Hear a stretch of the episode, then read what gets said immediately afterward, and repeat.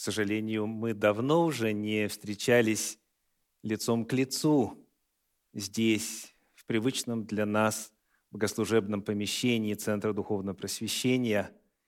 И только лишь благодаря посвященной группе служителей, которые участвуют в виртуальном богослужении, мы соединяемся с вами, дорогие братья и сестры, также благодаря конференции в системе Zoom, видео и аудиоконференции каждую среду можем видеть на экране лица друг друга, слышать голоса друг друга и молиться друг от друга. Но что бы ни происходило вокруг, есть в нашем мире и в нашей жизни константы – и такой неизменной константой для верующего человека является присутствие в его жизни Бога и присутствие в его жизни Слова Божье. Сегодня мы продолжим с вами исследование Священного Писания, этой Божьей повести. Мы продолжаем читать книгу «Бытие». И сегодня наше внимание будет сосредоточено на главах 29 и 30 книги «Бытие». Моя проповедь сегодня называется «Божья повесть, двоеточие, возмездие Иакова». Есть три праотца у Божьего народа – Авраам, Исаак и Иаков. И каждому из них Библия уделяет довольно много места на своих священных страницах – Сегодня мы посмотрим на очередную главу из жизни патриарха Иакова, как она представлена в Слове Божьем. Начнем с предыстории. Книга «Бытие», 27 глава, первые четыре стиха. «Бытие», 27 глава, первые четыре стиха. «Когда Исаак состарился, и притупилось зрение глаз его – он призвал старшего сына своего, Исава, и сказал ему, «Сын мой». Тот сказал ему, «Вот я». Он сказал, «Вот я состарился, не знаю дня смерти моей. Возьми теперь орудия твои, колчан твой и лук твой, пойди в поле и налови мне дичи, и приготовь мне кушанье, какое я люблю, и принеси мне есть, чтобы благословила тебя душа моя, прежде, нежели я умру». Исаак желает благословить своего старшего сына Исава, старшего из двух близнецов, и говорит, «Я хочу хорошо покушать». Это история с благословением. История, начинающаяся намерением патриарха благословить своего сына. Но у него проблема со зрением. Он не может видеть ясно. Притупилось зрение глаз его. И он, соответственно, ограничен возможности адекватно воспринимать окружающую действительность. Он говорит, приготовь мне кушанье, какое я люблю. И это кушанье было не просто маленьким кусочком какого-то лакомства – жена Исаака, зная, что любит муж, приготовила, как мы узнаем сегодня, двух козленков хороших на один желудок, представьте, на одного человека. Потом говорится, он и вина пил и так далее. То есть это пир, это трапеза такая очень основательная. Это так, чтобы душе стало хорошо. Итак, у нас упоминание желания получить благословение – дать благословение. Дали проблема со зрением, неспособность, невозможность все адекватно оценивать вокруг и описание пира. Читаем дальше. Книга Бытие, 27 глава, стихи с 5 по 10. Ревека слышала, когда Исаак говорил сыну своему Исаву, «И пошел Исав в поле достать и принести дичи, а Ревека сказала сыну своему Иакову, «Вот я слышала, как отец твой говорил брату твоему Исаву, принеси мне дичи и приготовь мне кушанье, я поем и благословлю тебя перед лицом Господним, пред смертью моею. Теперь, сын мой, послушайся слов моих в том, что я прикажу тебе. Пойди в стадо и возьми мне оттуда два козленка хороших, и я приготовлю из них отцу твоему кушанье, какой он любит. А ты принесешь отцу твоему, и он поест, чтобы благословить тебя перед смертью твоею. Мы находим здесь желание матери поступить вопреки желанию отца. Мать Ревека описана здесь как довольно властная женщина. Она говорит, 9 стих 27 главы книги «Бытие», «Пойди в стана, возьми мне оттуда два козленка хороших, и я приготовлю» и так далее. Восьмой стих перед этим «Сын мой, послушайся слов моих в том, что я прикажу тебе». Не попрошу, а именно прикажу. Мать отдает распоряжение, мать отдает приказ своему сыну Иакову. Вопрос, сколько сыночку лет в это время? Если посмотреть на завершение предыдущей 26 главы книги «Бытие», то там в стихах 34 и 35 мы находим «И был Исав 40 лет, и взял себе в жены Иегудифу, дочь Бера Хитьянина, и Васимафу, дочь Елона Хитьянина, и были они в тягость Исааку и Ревеке». Исав, как мы знаем, и Иаков – это близнецы. То есть 40 лет ему исполняется, он создает семью, и, очевидно, прошло какое-то время, прежде чем можно было сказать, и были они, эти жены Исавовы, в тягость Исааку и Ревеке. То есть Иакову, по крайней мере, 40 лет. И ему мама говорит, сыночек, надо сделать вот что. Сделай то, что я прикажу тебе. Мама очень властная. Но картина еще более открывается, когда мы подсчитываем фактический возраст Иакова на момент этой истории. Посмотрите, пожалуйста, на слайд, где приготовлены хронологические данные. Мы узнаем во-первых, из книги «Бытие» 47 главы стихов 8 и 9, что когда Иакову было 130 лет, он пришел в Египет. И в это время его сыну Иосифу было уже 39 лет. Это мы подсчитываем с легкостью, исходя из того, что Иосифу было 30 лет, когда он предстал перед фараона, о чем говорит Бытие 41-46. Далее последовали 7 лет изобилия, Бытие 41 глава, стихи 47-48. А затем еще два года голода, и после двух лет голода Иаков вместе с семейством переезжает в Египет, Бытие 45-6. Соответственно, 30 плюс 7 плюс 2 равно 39. Когда Иакову 130 лет – Иосифу 39 лет. Соответственно, отнимаем 39 лет от 130 и узнаем возраст Иакова на момент рождения у него Иосифа. Иакову был 91 год, когда у него родился Иосиф. В свою очередь, Священное Писание повествует, что Иосиф родился тогда, когда закончились 14 лет пребывания Иакова у Лавана, когда он выполнил два срока по 7 лет. Об этом можно прочесть в книге «Бытие» в 30 главе 25-26 стихе и в 31 главе 41 стихе. Таким образом, от 91 года отнимаем 14, и получается 77. То есть Иакову было 70 лет, когда он оставил дом, бежал из отцовского дома и пришел к Лавану. В это время, когда мама сыночку говорит, сделай, что я прикажу тебе, сыночку уже 77 лет. Конечно, по нашим меркам это уже старец, но надо помнить, что он прожил 147 лет. Поэтому 77 – это мужчина средних лет. Тем не менее, довольно ярко показана властность матери. Читаем повествование дальше. Книга «Бытие», 40, 27 э, глава, стихи с 11 по 13. 27 глава, с 11 по 13.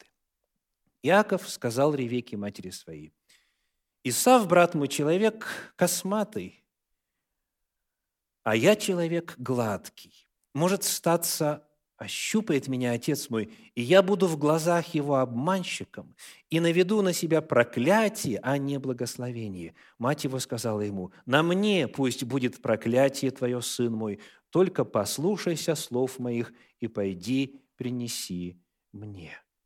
Мы находим, что и мать, и сын прекрасно понимают, что то, что они затеяли учинить, это грех, это обман – и это то, что навлекает проклятие. У них есть четкое разумение того, что они намереваются сделать. И это накладывает на них ответственность.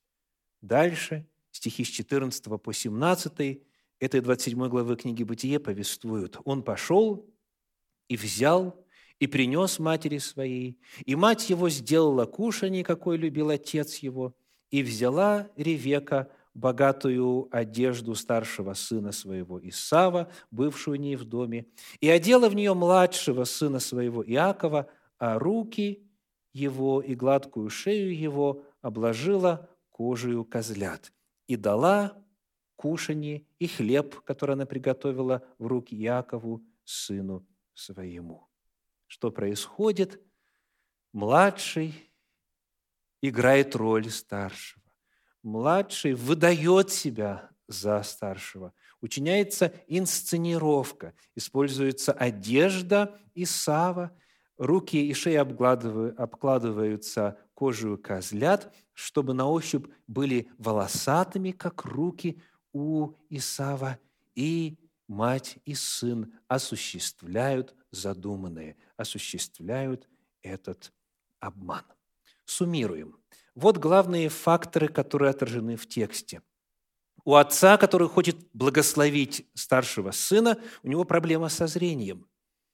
Мы видим властность матери, мы видим пир, мы видим обман, когда младший выдает себя за старшего. Старший и младший меняются местами.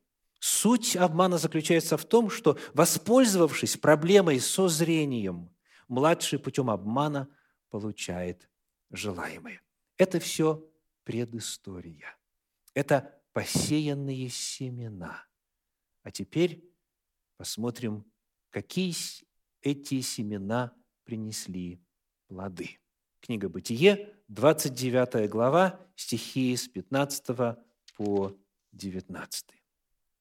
У Лавана и Лаван сказал Иакову, «Неужели ты даром будешь служить мне, потому что ты родственник? Скажи мне, что заплатить тебе?» У Лавана же было две дочери. Имя старшей – Лия, имя младшей – Рахиль. Лия была слаба глазами, Рахиль была красива станом и красиво лицом. Иаков полюбил Рахиль и сказал, «Я буду служить тебе семь лет за Рахиль, младшую дочь твою». Лаван сказал, «Лучше отдать мне ее за тебя, нежели отдать ее за другого кого. Живи у меня». Мы сразу же находим несколько параллелей в этом повествовании 29 главы, сравнивая ее с тем, что было нам открыто в 27 главе. И первая параллель. Тут две дочери, а там два сына – Соответственно, старшая и младшая и старший и младший. Лия, сказано, была слаба глазами.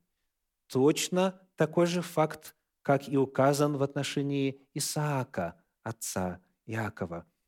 Зрение его притупилось. Это первые намеки, которые настраивают нас на то, что, скорее всего, здесь, в этой главе, будет зеркало зеркальное отражение событий нам уже знакомых. Читаем дальше. 29 глава книги «Бытие», стихи с 20 по 22. «И служил Иаков за Рахиль семь лет, и они показались ему за несколько дней, потому что он любил ее. И сказал Иаков Лавану, «Дай жену мою, потому что мне уже исполнилось время, чтобы войти к ней. Лаван созвал всех людей того места и сделал пир. Попытайтесь представить себе эту ситуацию. Все из нас бывали на свадьбах. И, безусловно, в разных культурах свадьбы проходят по-разному, но, тем не менее, главные элементы, как правило, остаются, ибо они учреждены еще при творении, при создании первой семьи. Представьте себе эту свадьбу. Вопрос, кто идет под венец? Кто идет, Лия или Рахиль? Каков ваш ответ? На чью свадьбу Лаван пригласил всех людей того места?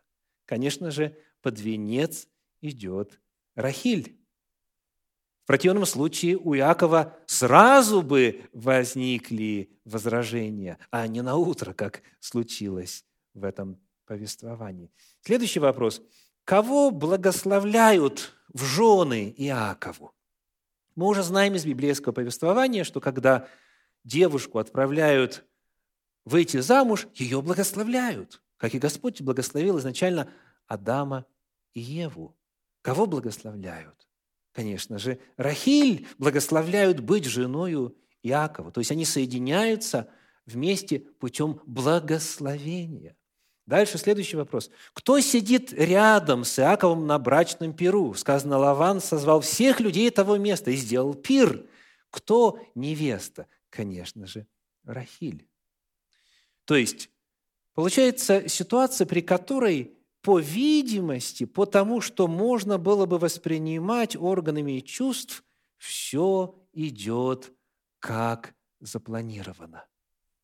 У нас также и пир, как был пир в истории 27 главы книги «Бытие», когда речь шла о желании Исаака благословить своего старшего сына. Читаем дальше. 29 глава, стихи 3, 23 и 25.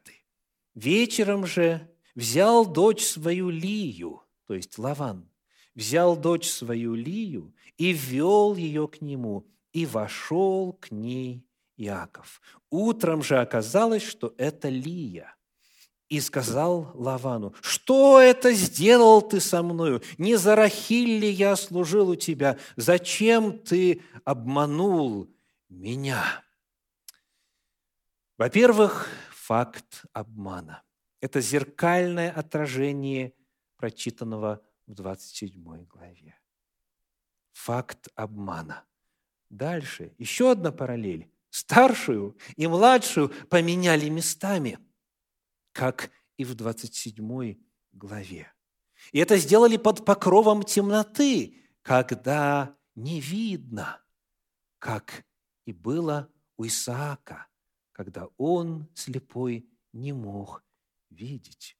Также продемонстрирована властность родителя, в данном случае Лавана. Сказано, Лаван сделал, он ввел, он принял решение, кому из дочерей войти к Иакову. И таким образом Иаков стал мужем Рахили по благословению и венчанию, и мужем Лии факту интимной, по факту интимной близости, ибо сказано, он вошел к ней. Состоялся обман, который был зеркальным отражением обмана, учиненного Иаковом вместе со своей матерью Ревекою. Но вот что удивительно.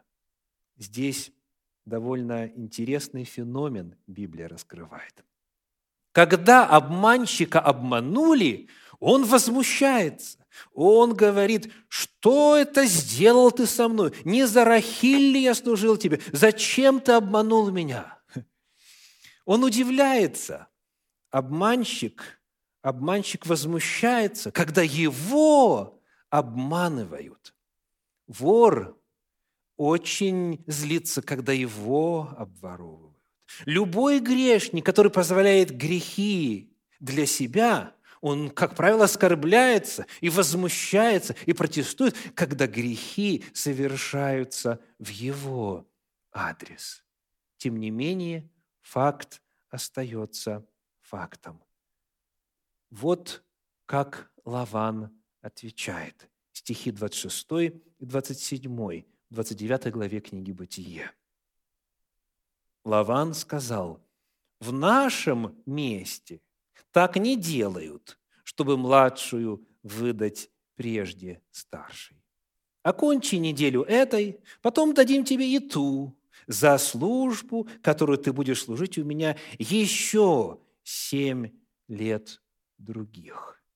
Вот эта фраза, которую произносит Лаван, она очень многого стоит. Он говорит, в нашем месте так не делают, чтобы младшую выдать прежде старшей. Это зеркальное отражение ситуации, когда Иаков, младший, захотел занять место Исава, старшего, и ему это удалось.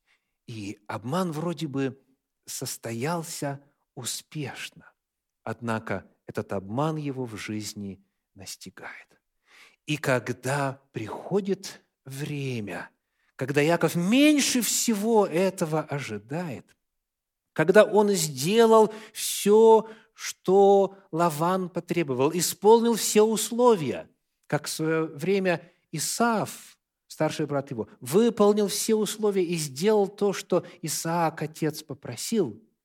В результате он не получает желаемого. В результате он остается обманутым. Еще несколько параллелей в повествовании 29 и 27 главы книги «Бытие». Повторим главные факторы, которые отражены в этой истории. Властность отца, он распоряжается, что будет, будут делать его дети, в данном случае Лаван. Затем сам факт обмана, младшую заменяют старшей, нарушены условия договора, и в итоге, воспользовавшись темнотой, отец хитростью устраивает обеих дочерей и обеспечивает себя доходом еще на семь лет. Он знает, насколько хороший работник Яков и насколько много материальных благословений его появление принесло в жизнь семьи Лавана. Иаков же получает то, что в свое время сделал сам. Вот это и есть возмездие Иакова. В Священном Писании есть целый ряд предостережений по нашей теме. Наша тема сегодня – Божья повесть, возмездие Иакова. Здесь важно отметить важную деталь в отношении жанровых особенностей некоторых жанров Священного Писания. Жанр повествования не всегда предполагает непосредственную и сиюминутную оценку свыше действий человека. Не всегда в хрониках или в изложении повествования говорится, это было угодно в очах Божьих, или это было неугодно в очах Божьих. И когда оценка не дана, то это оставляет вопрос, а правильно ли поступил человек или нет. Это пример для подражания – или, наоборот, пример того, как не стоит поступать. Потому важно пользоваться иными отрывками Священного Писания, которые помогают нам оценить ту или иную историю. Не описательными по своей природе, а предписательными. Нам нужно посмотреть на ясно, четко изложенные принципы, а также предписания, Божьи заповеди, повеления, которые говорят, правильно ли делать то или иное. И во свете этих ясных определений оценивать ту или иную историю. Но даже если не читать прямых Божьих заповедей в отношении лжи, обмана и так далее. Сам текст показывает нам. Библейские истории, так подробно описывающие эти фрагменты из жизни патриарших семей, демонстрируют нам, каково нарушать Божью волю. Описывают нам и демонстрируют нам, что человек обязательно вкусит плоды своих собственных дел. И вот Священное Писание говорит. Книга притчи, 26 глава, 27 стих. Несколько ясных предостережений. Притча 26-27. «Кто роет яму, тот упадет в нее, и кто покатит вверх камень, к тому он воротится». Это два образа. Роешь яму для кого-то, кому-то западню устраиваешь, сам в нее попадешь в точно такую же, в точно такие же обстоятельства. Камень на гору выкатываешь для кого-то другого, зная, что он обязательно к тебе вернется. Это два образа – яма и камень с горы. Еще один образ – это послание к Галатам, 6 глава, 7 стих, Галатам 6, 7. «Не обманывайтесь, Бог поругаем не бывает. Что посеет человек, то и пожнет». Еще один образ – образ сеяния и жатвы. Что ты делаешь, человече, предостерегает Библия, то к тебе вернется, то ты сам пожнешь, и то ты сам вкусишь. Эта история служит для нас в первую очередь предостережением и самим рассказом, описанием его последствий, когда в зеркальном отражении Иаков испытал все то, что учинил своему брату и отцу, а также прямыми заявлениями Слова Божьего в иных жанрах, в иных местах, что человек пожнет то, что посеял.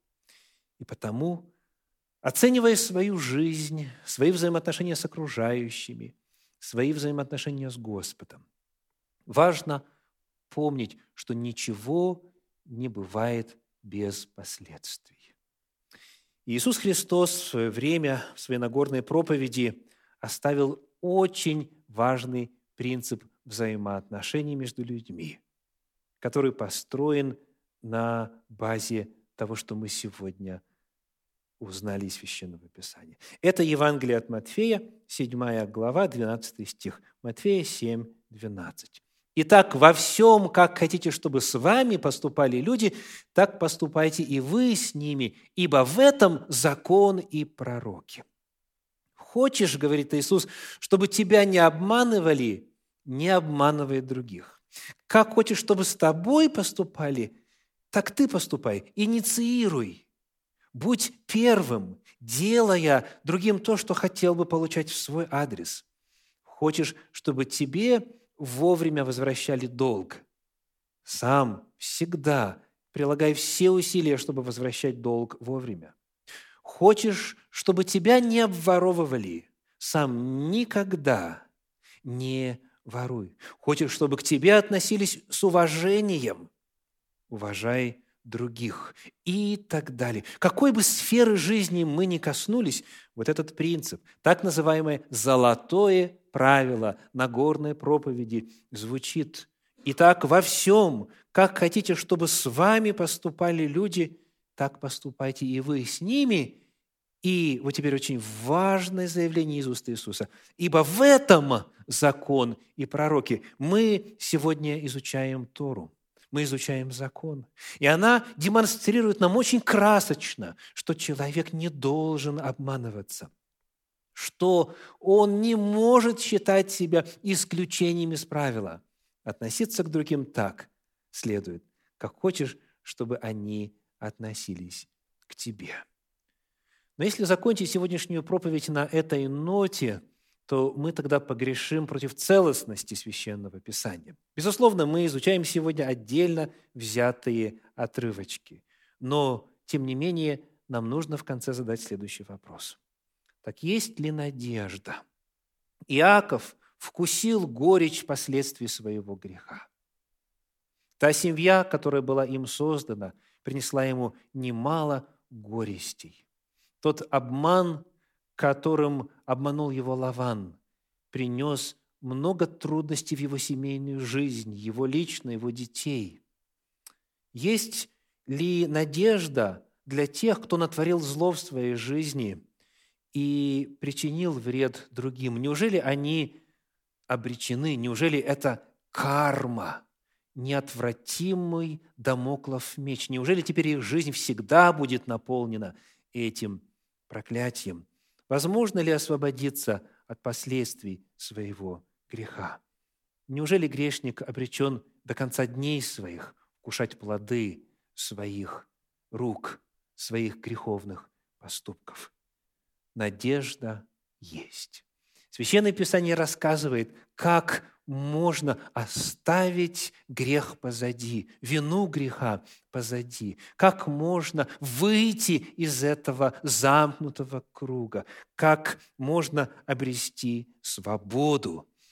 И в следующей проповеди, даст Господь, мы рассмотрим, как Иаков смог прервать этот порочный круг, как он смог оставить позади последствия своего обмана. Будьте с нами по Божьей милости через неделю, и мы продолжим изучение этой важной темы. Да благословит вас Господь.